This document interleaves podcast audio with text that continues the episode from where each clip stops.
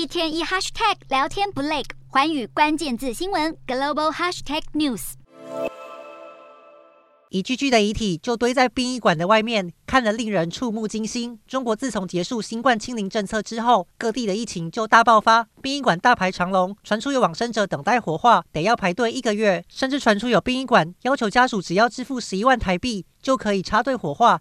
大发死人财。另外，中国的医院也大爆满，有医生就表示，到院患者是之前的四倍。不止北京、上海的医院也是病患多到只能待在走廊。根据一份网传的卫健委资料显示，中国从十二月至今的感染者可能直逼二点五亿。也有模型推估，具有十四亿人口的中国，接下来可能要面临每天一百万人确诊、五千人身亡的情况。这一波的疫情也让德国政府紧急运送了 BNT 疫苗到中国。来给两万名侨居中国的德籍公民施打。中国的疫情让各国都很紧张，南韩就宣布要将中国列为入境重点检查国家。作为制药大国的印度也表示愿意出口退烧要到中国。此外，还传出德国总统建议习近平让中国人也能接种 BNT 疫苗，但遭到中方拒绝。中国对于外援消极的态度也让人质疑，单凭中国本身的疫苗以及医疗量能，能不能够压住这波疫情？